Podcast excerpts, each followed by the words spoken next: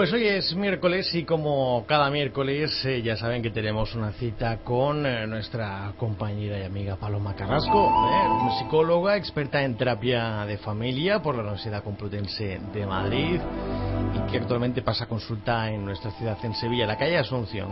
Si quieren localizarla lo pueden hacer al teléfono 954 270780. Ustedes llaman, piden cita con Paloma y también le recomendamos siempre la visita de su blog, eh, su blog Stand By Me, en la dirección www.palomacarrasco.blogspot.com.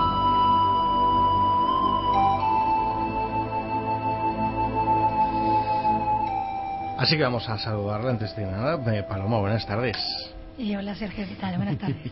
vaya, día, mm, vaya día más eh, lluvioso, ¿no? Más así tristón. De momento no rompe, pero sí, está la cosa regular. Sí, sí, sí, sí. bueno, pues nosotros hoy vamos a hablar de, de, la asertividad, Paloma. Yo creo que es una de las eh, mm, habilidades sociales, ¿puedo decir? ¿O? Sí, ¿no? Eh, es una de las habilidades sociales que, mm, que más nos cuesta, ¿no? Que, o que más difícil nos lleva nos, nos resulta llevar a la práctica. Vamos a empezar explicando, Paloma, qué es la asertividad. Sí, para el que no lo sepa, porque mm. los, que, los, que lo sabemos nos gusta utilizar la palabra muchas veces. Sí, verdad. Hay personas que dirán, bueno, ¿qué es eso? Pues mira, la asertividad se define, tiene muchas definiciones, como casi todo lo que es en psicología, ¿no? Pero a mí me gusta definirlo como la capacidad que uno tiene para expresar lo que piensa o lo que siente delante de los demás sin temor a la respuesta de los demás o sin querer influir en los demás. ¿no? o sea, tanto por un lado, mm, mm, con un componente de no eh, importar lo que los demás vayan a responder, porque pueden responder cualquier cosa, pero también eh, sin temor, o sea, sin, sin voluntad de querer influir en los demás, ¿no? Para imponer ese pensamiento o ese sentimiento que yo quiero, del que yo quiero hablar, ¿no? esa, esa capacidad, vamos a decir, de afirmar lo que uno quiere decir en cualquier momento sin, sin que sea un problema, sin que le suponga a uno ningún tipo de problema. ¿no? también se le dice mucho, a la asertividad se le llama mucho la capacidad de decir no. ¿no? De hecho, hay libros que tienen el título de Aprende a decir no. A mí me gusta, pero relativamente solo, porque a veces es verdad que hay gente que no sabe decir que no.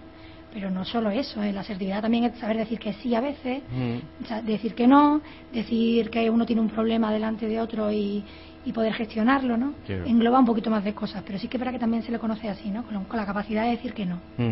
Eh, a nosotros nos ponen un, ejemplo eh, y era el de llegar a un bar, eh, una forma de saber si uno es asertivo es llegar a un bar y encontrarte una copa sucia. Sí. Y entonces ahí uno dice, em, ¿eres capaz de decirle al camarero de forma educada, sin montar un espectáculo, que esa copa está sucia? ¿Eres de los que les da la vuelta a la copa o las limpia con la servilleta con tal de no decir nada? aguantas? Exactamente. O, montas un espectáculo en el restaurante y esto es un asco, vaya mía.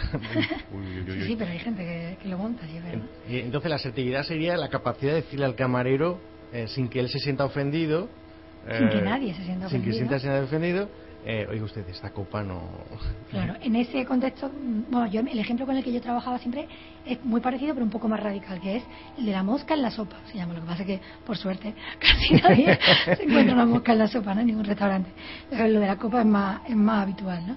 Pero sí que es verdad que, mm, dependiendo del contexto, va a ser más o menos difícil.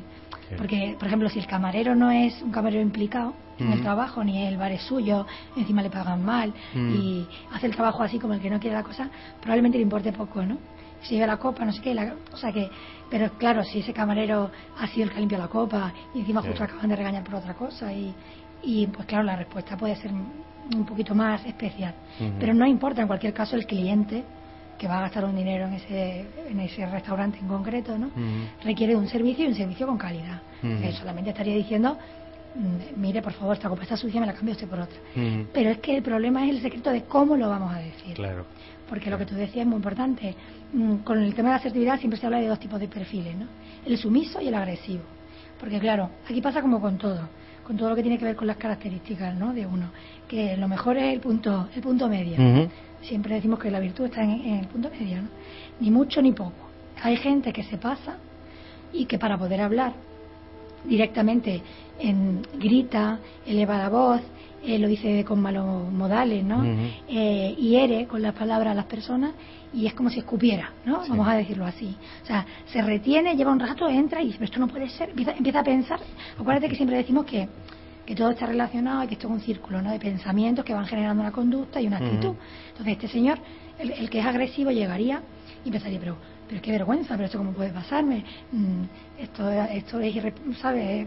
lo peor que me ha podido pasar hoy. Y ahora directamente, camarero, venga usted para acá, porque esto es... Entonces, ya empezamos mal. ¿Vale? Y a los demás, por supuesto, lo van a percibir mal. Si ese señor está cenando o comiendo con alguien, las personas que están con él también lo pasan mal. Pero además, lo normal es que esta, esta persona, aunque eso lo haga un poco por la necesidad de quedar por encima del camarero, ¿no? por, quedar por encima de los demás, si fuera en otro caso, también podríamos decir que en el fondo el que... A mí hay una frase que no me gusta nada, que es el de la mejor... O sea, yo entiendo que estratégicamente está bien, pero no me gusta a nivel personal, que es la de el mejor, ¿cómo se dice? La mejor defensa es un buen, ataque eso nos predispone muy mal a algunas personas, ¿no? Porque es que antes de que empiece el problema ya estamos atacando para por si acaso. Este sería la persona agresiva con el tema de la, asertividad, el que al final se pasa de la raya y encima, mm, queriendo quedar bien, pues queda mal. Incluso lo normal es que esa persona mm, antes o después se dé cuenta de que es así y, no lo lleve tan bien como parece, ¿no? No sea tan, tan gallo como parece, ¿no? Y luego está el otro, el sumiso, que es casi el que más conocemos, ¿no? Muchas veces todos conocemos a alguien que sabemos que siempre que se le ha pedido un favor, siempre que, quiere disponer a esa persona, siempre está ahí. Pero no en el sentido bueno de la palabra solamente, sino que es que siempre, siempre, aunque tenga que dejar cosas importantes para esa persona, mm, es tan radical su caso que esa persona no sabe decir que no, mm. nunca, jamás.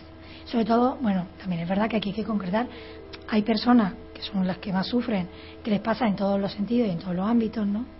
Y con muchas personas diferentes, muchos contextos diferentes. Estas son las personas que a veces pues tienen que acudir a consulta, pero luego están personas con una vida un poco más normal, pero que sí que es verdad que le pasa en determinados contextos o con determinadas personas.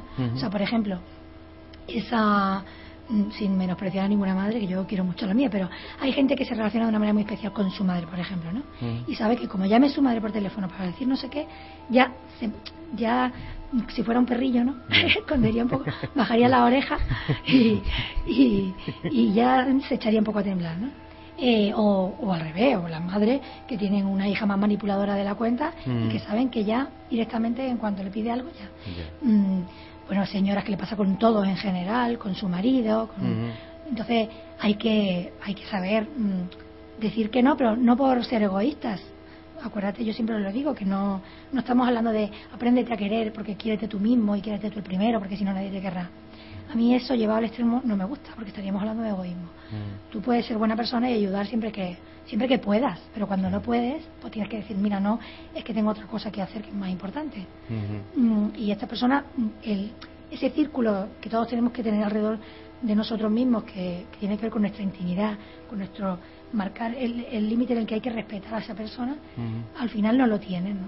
Se ha disuelto el límite y, y, todo está influido por los demás. Y para colmo, además, lo que es más penoso, más triste y, y, tiene más que ver con un problema de fondo, que luego hablaremos, es que Mm, a veces lo hacen porque si no, no son nadie, por decirlo de alguna manera. O sea, si no, si, no hacen algo por el otro y el otro lo valora por eso que ha hecho, tienen la sensación de no ser nadie en el mundo, ¿no? Entonces hay, hay que tener cuidado. Ese, que es difícil ¿eh? mantener ese, ese, ese equilibrio. Otro de los ejemplos que nosotros nos ponían Paloma es que si somos capaces de cuando vamos a una tienda eh, y el dependiente nos saca un muestrario de muchas cosas, si somos capaces de salir de esa tienda sin comprar. Porque también es una prueba de, asertividad el ver a un dependiente que te saca un muestrario enorme y ser capaz, sin que el dependiente se sienta ofendido, decir, pues, pues no me voy a llevar nada. O al contrario, no llevarte algo que no te gusta por el simple hecho de no ofender a... Eso también es una... Suele pasar además, porque además es verdad que como hay dependientes estás entregado, sobre todo ahora mismo que entras muchas veces en tiendas que estás vacías y enseguida ¿Y qué? ¿Le puedo ayudar? Bueno, no lo sé. Eh, hay gente que directamente se pone un poco nerviosa. No, yo solo vengo a mirar. Eh, bueno, hay que tener ciertos trucos, ¿no? Porque es verdad que una vez que empieza, empieza la conversación y tú ves que lleva 15 minutos entreteniendo al mm. dependiente, que a lo mm. mejor el dependiente en el fondo está encantado, no tiene otra cosa ahora mismo mejor que hacer, y es parte de su trabajo, ¿no? Entablar conversación con el que, con la persona que entra, y le gusta, o sea, no es que le vayamos a herir, pero sí que a veces tenemos la sensación de, bueno, ¿y ahora cómo salgo yo de aquí? le digo yo? ¿Cómo le digo Bueno, pues no quiero nada. Bueno, eh, hay que aprender, ¿no? Mm. Vamos a hablar luego de, cómo se aprende. Hay que tener incluso trucos en el sentido de muletillas, ¿no? Si sabemos que nos cuesta, vamos a tener una frase ahí siempre guardada en el tintero para soltarla en ocasiones. Exactamente. Eh, Paloma, ¿cuáles serían un poco las consecuencias o cómo nos afecta el no ser asertivos si no terminamos de dominar la asertividad? mira, te decía yo, mm, es un tema de la asertividad que le he tratado en consulta muchísimas veces, pero no casi nunca era el motivo de la consulta por el que el paciente llega, ¿no? Mm, sin embargo, hay muchos problemas de ansiedad, incluso síntomas un poco de depresión, ¿no?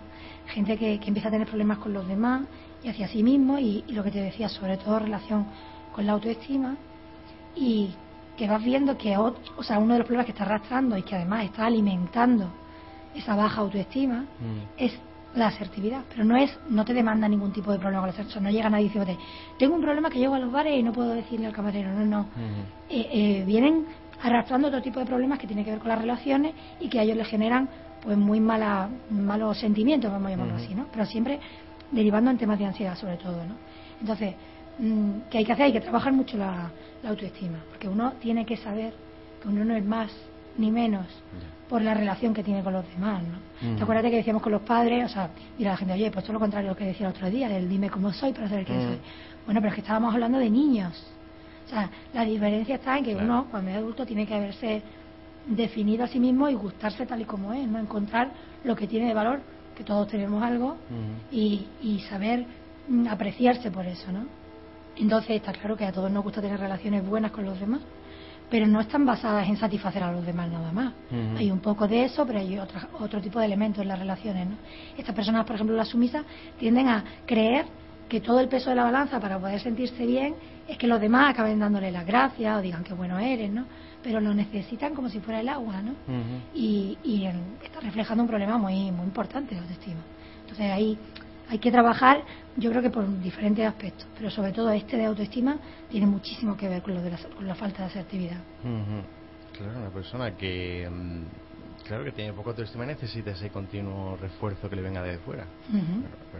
Em, ¿Y ahora qué? Ahora sí ya sabemos lo que es la asertividad, sabemos la consecuencia, pero podemos aprender a ser asertivos. Hay eh, técnicas que podemos poner en marcha para, para ser más asertivos? Mira, casi siempre, y menos mal, por cierto, ¿no? Todos los, de los problemas, pues se puede uno, por lo menos, si no es salir, por lo menos ir encontrando la salida. Entonces, aquí lo más importante es lo que te decía antes. O sea, eh, hay, mm, hay que diferenciar entre las causas de fondo y las técnicas aplicadas a mejorar mm, de manera inmediata, ¿no? una una posibilidad, por ejemplo, el, problema a la hora de los restaurantes que tú decías, las tiendas, ¿no? Mm. Entonces, aquí pasa como con todo, con el tema de la ansiedad, lo hemos hablado. ¿Te acuerdas que hablamos de las crisis de ansiedad y decíamos, bueno, por un lado, los parches, o sea, cómo, cómo consigo manejar esa ansiedad sin que yo me ponga malo, pero también vamos a averiguar la causa que hay de fondo para que no me vuelva a dar. Mm. Con la fobia igual, ¿no? Mm, con, con casi todo hay una razón más de peso que está debajo que requiere un trabajo un poquito más profundo y más lento y otro más rápido, ¿no? que tiene que ver con lo que, con lo que se ve por fuera. Entonces, con el tema de la asertividad pasa que de hecho se venden muy bien y aquí en España quizá no hay, pero no tanto, pero es muy de americano, ¿no? Lo de los talleres para la asertividad. O sea, hay gente que va directamente a que le enseñen a, a base de repetir frases, ¿no? Y técnicas, eh, como ser, entre comillas, más fuerte, ¿no? Y ser capaz de decir que no o de decir lo que uno quiere. Vale, eso está bien. Y y hay muchas técnicas. Hay, o sea, a mí, por ejemplo, me gusta en concreto la de esas personas que no, que no que empiezan a dudar o a temblar o a tartamudear incluso antes de decir nada, y se bloquean. Mm. Por ejemplo, está la de la, la de la pregunta, o sea, la interrogación asertiva, que es, por lo menos, entre signos de, de interrogación, vamos a decir, pero ¿no te parece que sería mejor que me cambiaran la copa por otra? ¿O no mm. cree usted que esta copa está sucia? En vez de decir, camarero, esta copa está sucia, ¿no? Por favor, camarero, ¿puede usted ayudarme? Mm, ¿No le parece que ¿Me entiendes? Es una manera de rodear la frase, pero al, final acabar diciéndola, ¿no? Todo eso son técnicas y se pueden aprender de manera sencilla. Pero insisto, a mí como psicóloga la parte que más me interesa es la de fondo. Entonces, esa, en, esa en, un curso de cuatro horas sobre asertividad es difícil aprender. Hay que saber primero profundizar un poquito en las causas de por qué a lo mejor nunca no han reforzado bien el tema de la asertividad, pues por el ambiente familiar o por donde no sé, por la escuela, por la mm. gente que nos rodeaba, siempre había gente como más fuerte y nosotros asumíamos ese papel de ser el, el más callado, el más reservado o incluso el tonto de la clase. ¿no? Yo, mira, me, estoy acordando un caso que tuve muy bonito en consulta, que además los padres me lo traían como algo dificilísimo y, y mm, la verdad mm, se solucionó. Yo creo que llegué a ver a este chico solamente un par de veces y luego una vez más a sus padres por separado pero me parece que fueron tres sesiones, aunque esto suena un poco raro. Mm, eh, a mí me llega a consulta un matrimonio ¿Mm? diciendo que tienen un hijo de uno, me parece que tenía nueve años recién cumplido, mm, que en clase, pues, o sea, que lo están pasando muy mal, porque claramente en clase todo el mundo se mete con él, eh, lo están incluso acosando, quieren incluso poner una denuncia, eh, el niño no llega a casa y no sale de su cuarto, no quiere saber nada del mundo, cada vez le cuesta más ir al colegio, está empezando a sacar malas notas cuando siempre había sido un buen estudiante, bueno. Eh, bueno, traer al niño, ¿no? A mí siempre, ya sabes que como terapeuta familiar me gusta siempre trabajar en conjunto y entonces enseguida les dije que no quería hablar más hasta que no viniera el niño. Bueno, eh, me traen al niño, el niño un niño normalito, pero por ejemplo una de las cosas que a mí me llamó la atención desde el principio es que era un niño que tenía gafas y las gafas eran del año de la pera literalmente. Una gafa enorme, esto me parece que pasó hace unos cuatro años. Eh, le perjudicaban seriamente la imagen al niño. O sea, no, no sé cómo explicarlo sin que suene mal. Yo llevo gafas, tú llevas gafas y no pasa nada. Mm, hace poco también hablando de la asertividad decía, bueno, es que siempre ha habido gente, por ejemplo, el típico niño que es más feito, que es más gordito, que tiene incluso un problema físico, que lleva un parche, ¿no? Porque para la vista se lo han puesto en el oculista. Como que tenemos asignado que ese va a ser el con el que se meta. Y no es verdad. A veces, a veces sí, pero otras veces no está asociado a un perfil físico, ¿no? Esa persona que tiene que acabar desarrollando problemas de asertividad. Bueno, en este caso de este niño, me acuerdo que, cuando empiezo a hablar con él, eh, aparte de lo que yo le veo que llama un poco la atención por fuera y que siempre puede hacer que los demás se fijen en la parte mala en vez de la buena, yo empiezo a hablar con él ya sin los padres delante y, porque noto que, se coarta muchísimo con ellos. Entonces ya mmm, establezco una conversación los dos a solas y me dice que incluso en clase mmm, a él le llaman el gallo y que le llaman así porque él llega a clase y en cuanto suena el timbre la profesora sale para el momento del patio, en los primeros minutos tiene a un par de chicos que son los malitos, digamos, los malotes, que le dice, a ver, mmm, chico, no me acuerdo ni cómo se llama este chaval, mm, súbete en el pupitre y tienes que hacer el gallo para que todos sepamos que ha llegado la hora del patio. Y el chico lo hacía, se subía y hacía el gallo. Entonces yo le, pregun le pregunté, ¿alguna vez has dicho que no? ¿Le has dicho no, no me subo? Y me dijo no. La verdad es que no. ¿Y por qué no? Mm, porque no, no, no, no era ni siquiera porque lo hubieran amenazado. O sea, ya el problema se convierte en un problema más serio cuando empiezan a pasar semanas y meses que, el, que el niño se convierte en el gallo, ¿no? Pero este niño ni siquiera había sido capaz de decir la primera vez, no me da la gana, y, y que además si hubiera ocasionado cierta pelea, hubiera llamado la atención de los adultos probablemente, o de los demás, o incluso a lo mejor el niño hubiera dicho que no, ¿no? Y el otro hubiera dicho, ah, bueno, pues no es tan fácil aprovecharme de este chaval, ¿no? Bueno, pues con este chico, a mí me pasaron dos cosas. Una, la segunda vez que lo vi, trabajamos muchísimo el tema del tono y de porque esta persona sumisa o sea, pasa con las agresivas que siempre que para hablar tienen el, el tono súper elevado no y parece que siempre están gritando. Sí. y con la sumisa al revés no que no miran a los ojos que hablan más bien bajito no son capaces no de, de elevar la voz. Bueno pues este niño yo me acuerdo de literalmente subirlo a la mesa no y, de, y hacerle gritar y, y fue muy bonito porque no sé le inspiró fuerza y desde el primer momento lo consiguió no decir no me da la gana, no me da la gana, decía, ¿no? Mm. No me da la gana. Y el pobre amigo acababa con los puños cerrados y abiertos, no me da la gana. Bueno, pues entre ese poquito de trabajo, que ya te digo que fue en una sesión, mm. y que le dije a sus padres que por favor le compraran ropa al niño un poquito más actual, porque también lo vestían un poquito, era un poco especial, un poco llamativa, y que les fueran esa misma tarde a una óptica cualquiera, ponerle una gafa un poquito más discreta, palabra de honor que el, que el padre, que estaba muy agresivo ya, porque además volvemos aquí al tema de las causas y de las raíces, este padre estaba perjudicando mucho a su niño sin darse cuenta. Porque en vez de intentar ayudarle, directamente se enfadaba. Esto no mm. puede ser, pues yo voy a ir al colegio, pues tal y cual. Entonces, mmm, este padre, que además también aprendió que él tenía que hacerlo de una manera diferente o hacerlo un poco mejor, ¿no? Y dejar de hacer lo que le perjudicaba, enseguida vino a agradecer que que qué que, que, consejo más, más tonto, ¿no? O sea, que mm. qué que, manera tan sencilla de hacer un cambio y conseguir que de un día para otro las cosas cambiaran en la clase. Bueno, pues así de fácil, ¿no? Entonces muchas veces tenemos que, por un lado, siempre, te acuerdas que decíamos con lo de las fobias, que las cosas poquito a poco y que primero había que intentar mm, aliviar la ansiedad que nos produce, ¿no? Esas personas que tienen problemas de asertividad ya van preparados, o sea, ya saben, ya están pasando lo mal antes de poder hablar, ¿no? Yeah. Entonces, por un lado tendrían que trabajar un poquito la relajación, la respiración. Cuando es un problema muy limitante, acuérdate que hay que acudir a consulta de algún profesional, ¿no? Pero si no, si es poca cosa, se puede entrenar uno en casa.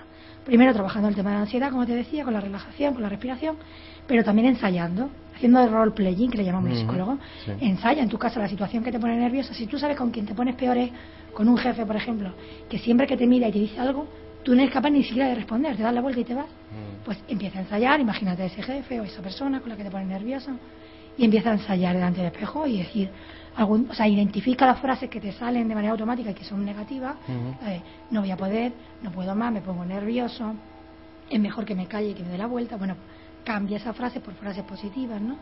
Como por ejemplo, no pasa nada, solamente voy a tratar de explicarle que tengo motivos para no hacer esto, solo quiero hacerme valer, no pretendo insultar, no quiero ser más que nadie, solo quiero ser yo, no sé, hay miles de frases, ¿no? Pero es sencillo, Sergio, esto es cuestión de entrenamiento. Así que poco a poco, entre evitando la ansiedad y ensayando un poquito y luego practicando con el que tenga cerca. Siempre hay gente, o sea, los que no tenemos problemas de asertividad en general y solo en determinadas ocasiones, tenemos personas con las que tenemos mucha confianza. Vamos a ensayar con ellas, ¿no? Que se pongan delante, que nos lo pongan un poquito difícil y vamos a ir entrenando. Pero se soluciona, eso eso seguro.